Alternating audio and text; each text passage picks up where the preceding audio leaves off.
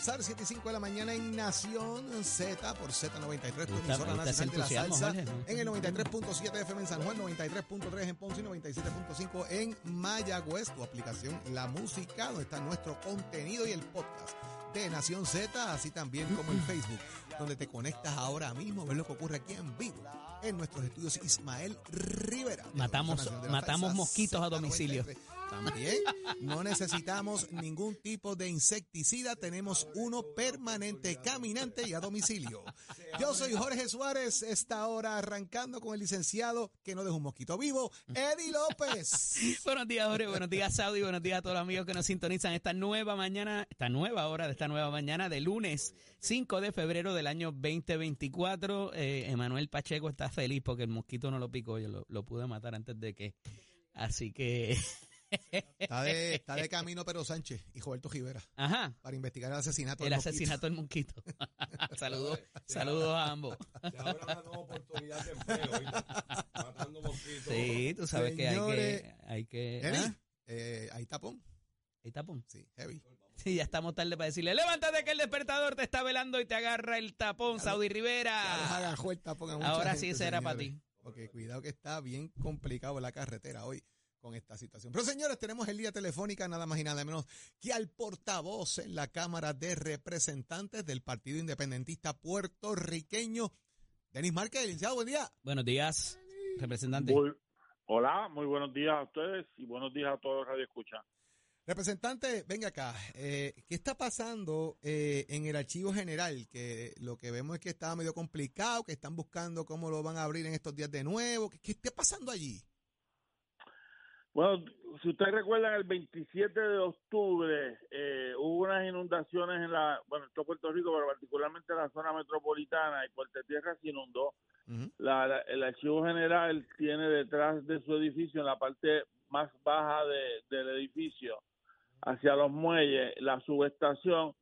La subestación se inundó, eso pro- provocó que colapsara y por ahí para abajo un montón de eventos en la en la comisión estatal de en la comisión estatal de elecciones, en el archivo general.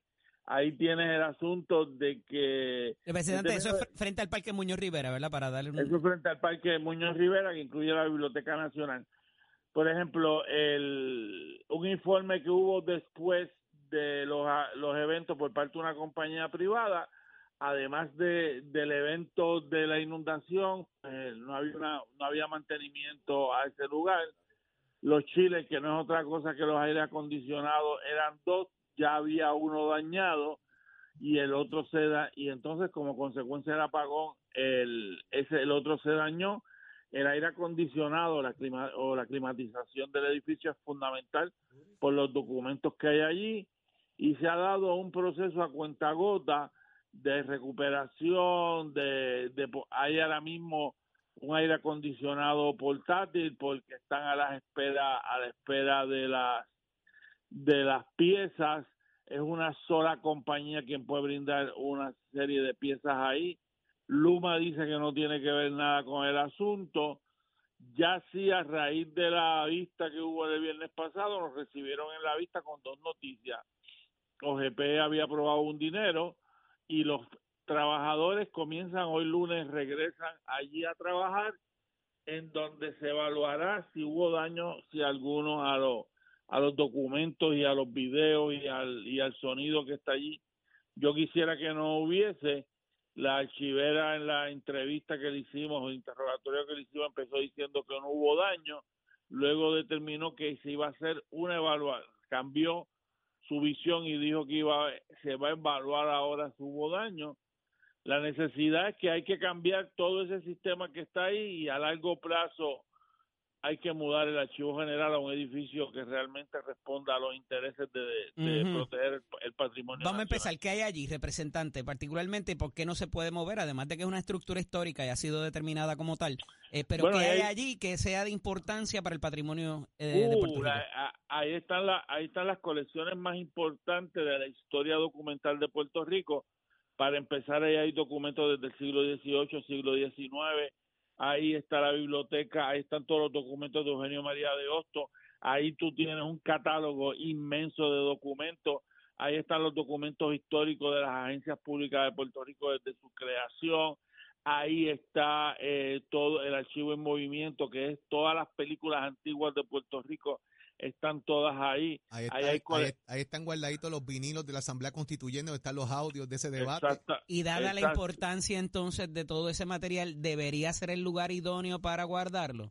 No, no lo ve. En eso hay consenso de que todo el mundo, pues incluso ellos, los funcionarios de ese, como pasa en Puerto Rico, en un momento dado se rescata ese edificio, ese edificio es del siglo eh, XIX y, y fue utilizado por 20 cosas, ya no aguanta, primero por las condiciones de falta de presupuesto, de mantenimiento, no aguanta más.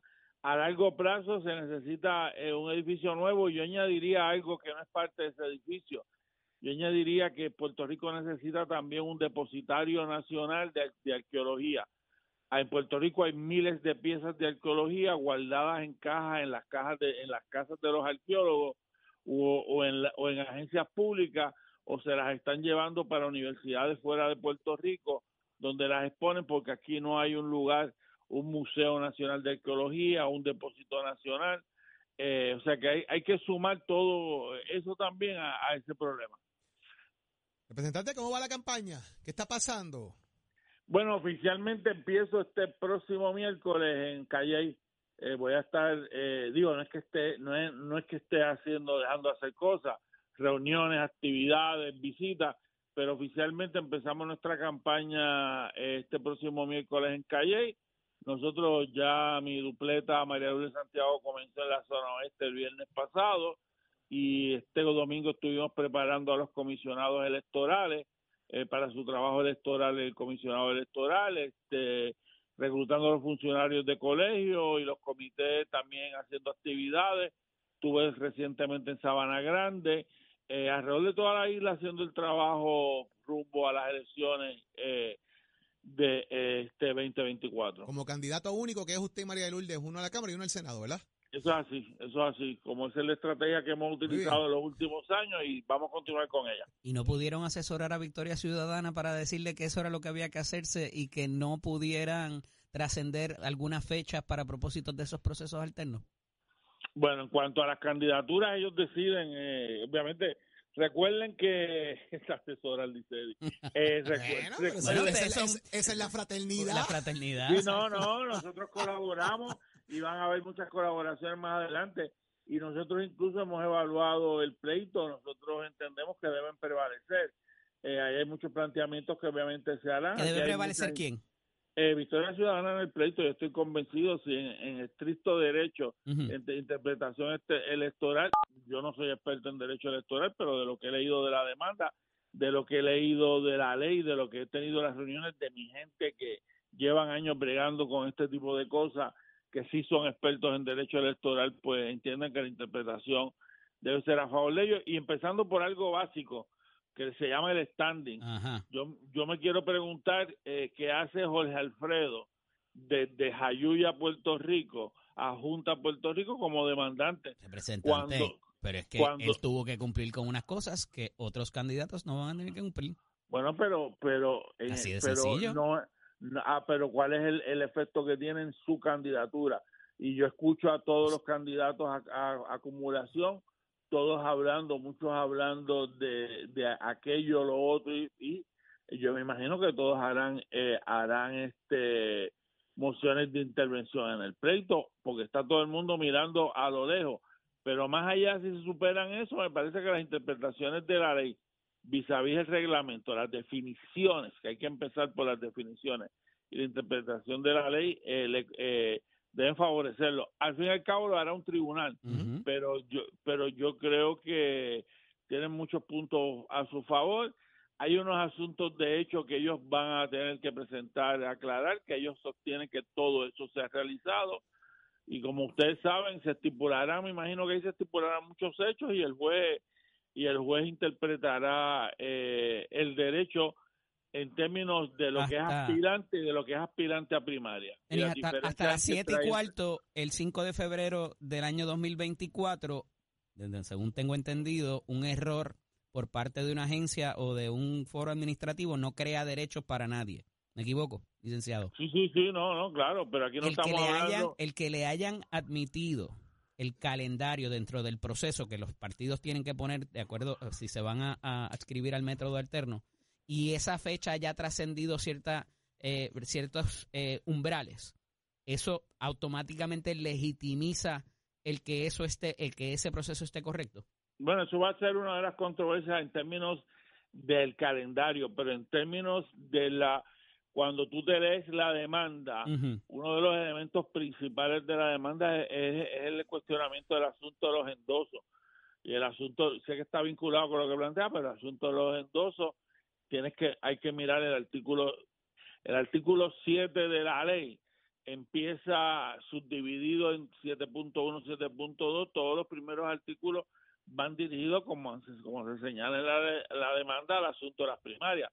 Pero cuando uno entra a la segunda parte del artículo, entra los elementos de los partidos que se acogen a un eh, método alterno que fue el que se eh, acogieron ellos y que bajo ese criterio y bajo la propia definición de la, de la ley, no del reglamento, entonces ellos están eh, cumpliendo. Por eso, pero alguien debió haberle dicho, mira, tú pusiste una fecha aquí que no es. Y no hubo, no hubo ninguna ningún Bueno, señalamiento en cuanto a eso. En- En términos de los hechos, obviamente vamos a esperar a, a la contestación de ellos y a la moción de desestimación. Yo te soy honesto, yo, yo lo que he leído es la demanda y lo he escuchado a ellos y el análisis que hemos hecho nosotros. Eh, yo creo que deben, yo creo que yo estoy convencido que deben prevalecer, pero vamos a esperar a, Vamos, a, a- a cómo corre el, Cosas pasan, cosas vamos a ver pasan. qué pasa con eso, representando incluso hay partidos políticos como el Partido por el PNP, que dentro del método alterno obligan a recoger endosos porque es más de un candidato, aunque sea método alterno. Y ha ocurrido cuando se han llenado vacantes de alcaldías y vacantes de, de Cámara de Representantes también, que esos elementos se han dado. Pero lo que es bueno para el ganso tiene que ser bueno para la gansa. Vamos a ver qué pasa eventualmente en el Vamos, tribunal. Gracias, Tenny, por estar con nosotros. El A éxito siempre, y buenos Un días. abrazo. Buen Muy día. bien. Vamos al análisis, a ver qué nos tiene Eddie López hoy. Somos du- du- du- duros en entrevistas y análisis. Nación Z. Nación Z. Por el la música y la Z.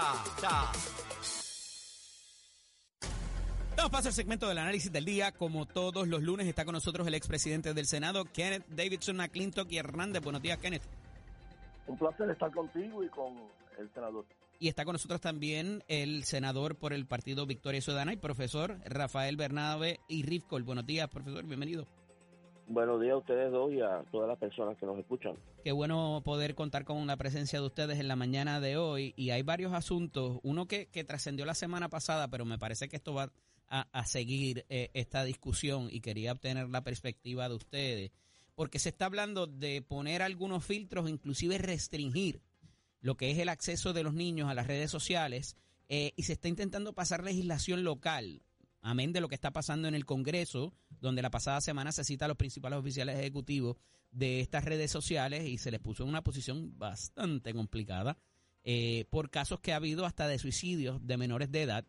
Eh, y la realidad es que es un poco difícil, eh, requiere de supervisión parental particularmente, pero, pero eh, al final del día me parece, me corregirán ustedes, que esto es el ámbito de las comunicaciones donde una tras otra vez se ha determinado que existe la doctrina de campo ocupado y que es el gobierno federal para beneficiar a toda la federación, valga la redundancia, quien tiene injerencia y puede actuar sobre esto. Me equivoco, Kenneth. Comienzo contigo.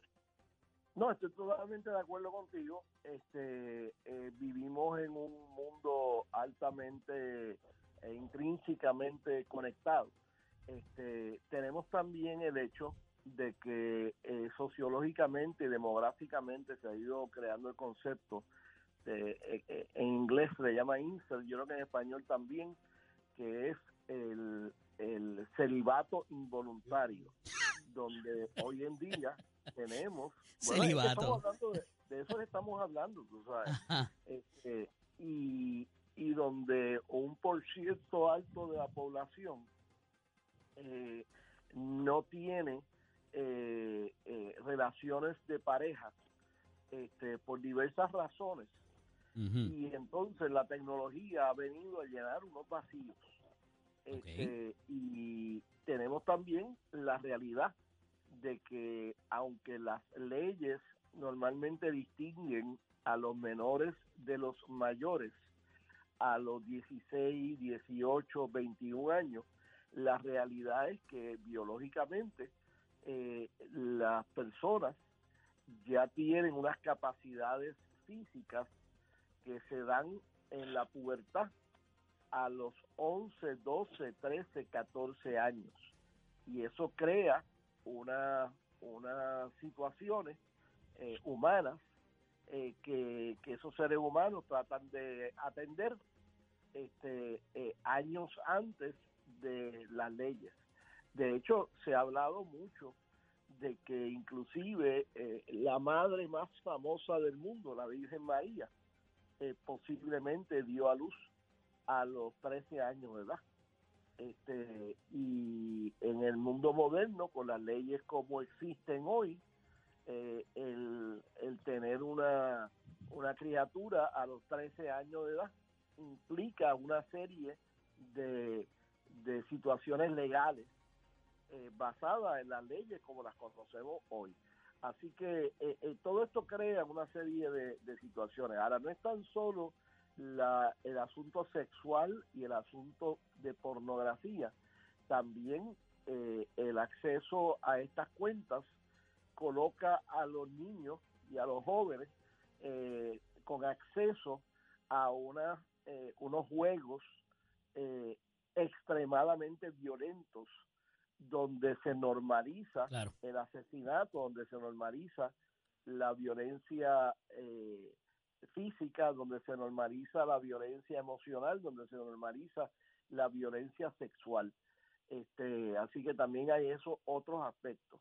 Y finalmente, pues tenemos la situación de que aquí hay unas responsabilidades que los padres se supone que asuman y no asumen y que debido a los desarrollos tecnológicos hay muchos padres que no están conscientes o no tienen Senador Bernabé, a esos efectos, eh, la jurisdicción pudiera haber eh, e, esa inserción estatal para esos propósitos y cómo se hace a nivel práctico. Eh, le mandamos una carta a las redes sociales, eh, porque esos servidores no están aquí, ni las determinaciones de cómo funcionan las plataformas y dan acceso a alguien para abrir una cuenta no es aquí tampoco. podemos pasar toda la legislación que queremos, que queramos. ¿Cómo la hacemos validar, verdad? A nivel de, esto, de estas plataformas. Es que yo, yo creo que el acercamiento de que esto lo vamos a resolver con prohibiciones y con legislación, a mí me parece que no es el acercamiento correcto en lo fundamental.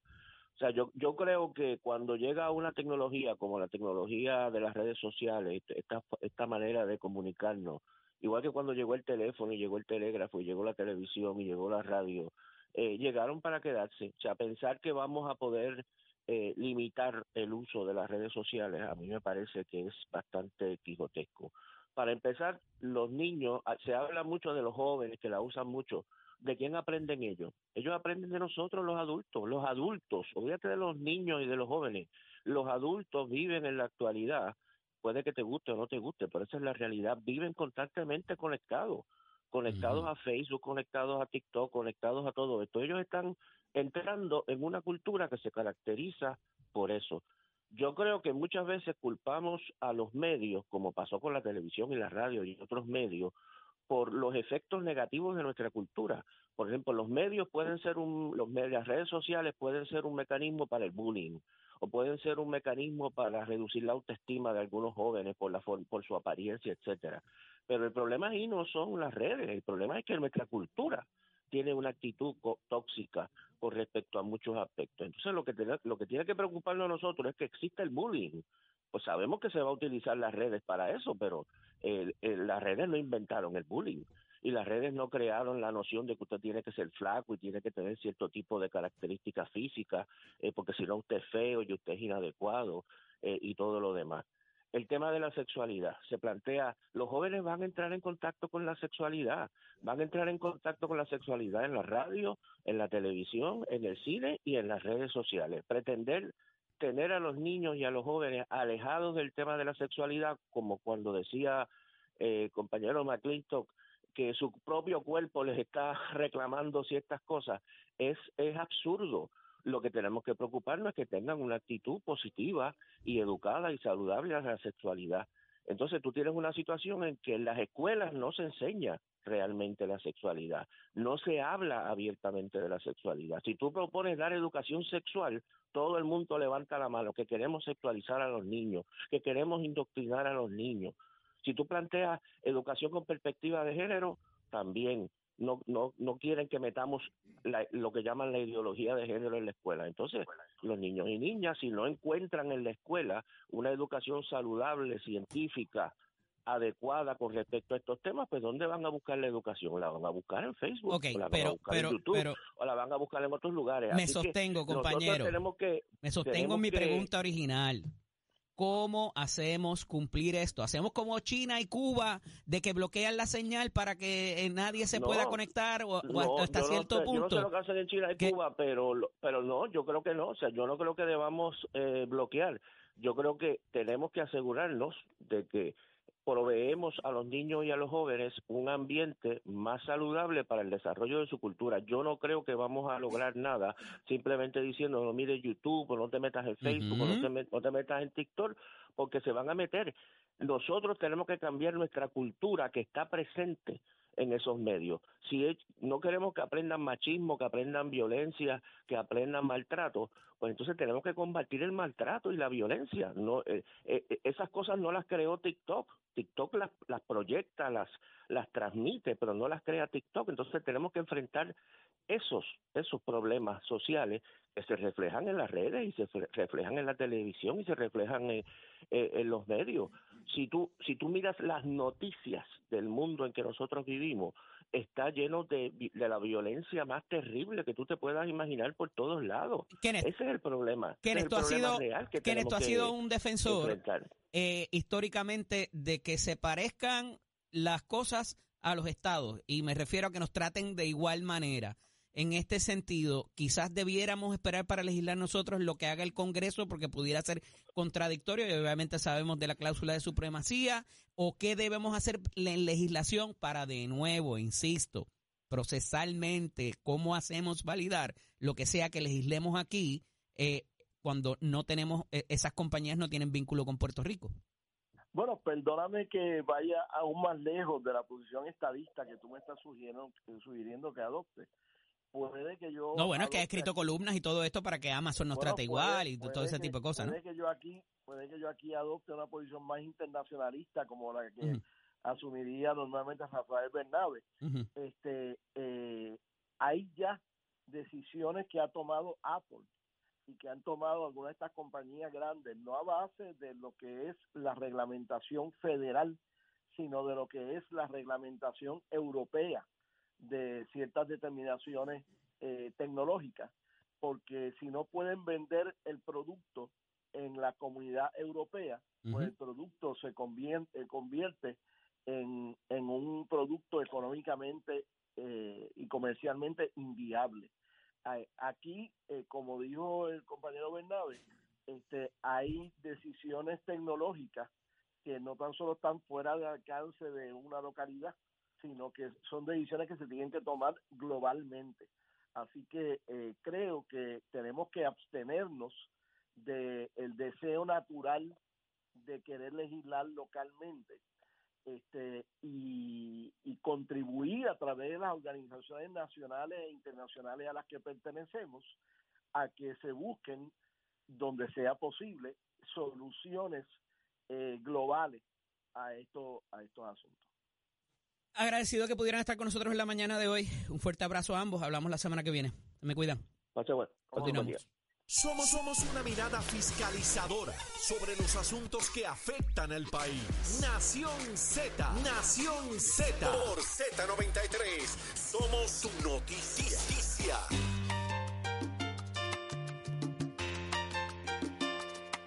Es momento de tener conciencia y hablar con nuestro compañero Tato Hernández porque somos deportes. Dímelo, Tato. Arriba, vamos arriba, tremendo numerito del maestro Gilberto Santa Rosa. Nos vamos con los deportes Nación Z para la cara y de qué manera, como siempre hemos dicho, familiares, Abuelo, mándeme la información de lo suyo. Oye, empezamos con este que es del área de Humacao. Escuchen este nombre, Kendrick A. Molina Ramos. 6 pies, 2 pulgadas de estatura, tercera base, también lanzador, grandes habilidades con su bate, uno de los grandes prospectos para el 2025. Se está destacando en la Liga Juveniles de Puerto Rico y la Florida. Y ahí pasamos. Hoy se cumplen tres años de la partida que uno de nuestros grandes amigos, Lascano Racing, Jorge Lascano, Vertir la familia, quien fue también parte de la escudería de Mestés. Viajamos junto a muchas partes del mundo, incluyendo hasta Australia fortaleza para su familia, para sus hijos y para también en especial su gran amigo Omar y su gran amigo Jorge El Oso Mañoso. Que descanse el payo, siempre lo tenga en gloria.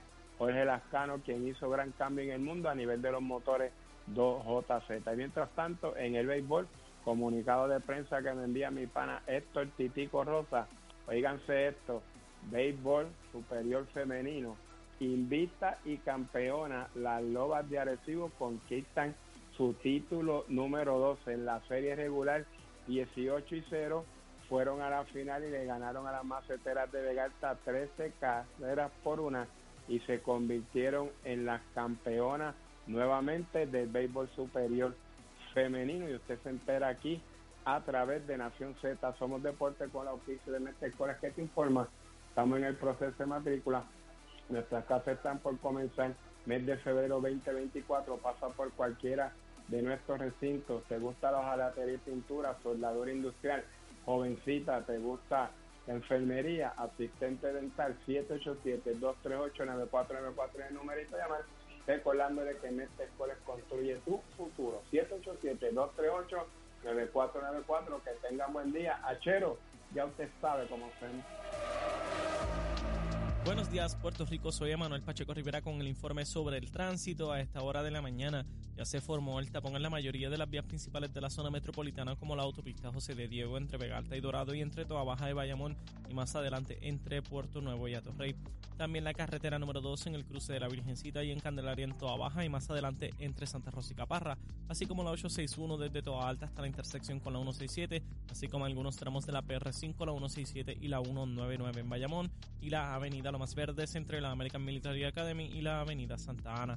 Además, la 165 entre Cataño y Guaynabo en la intersección con la PR22 y el expreso Valdoriotti de Castro desde la confluencia con la ruta 66 hasta el área del aeropuerto y más adelante, cerca de la entrada al túnel Minillas en Santurce.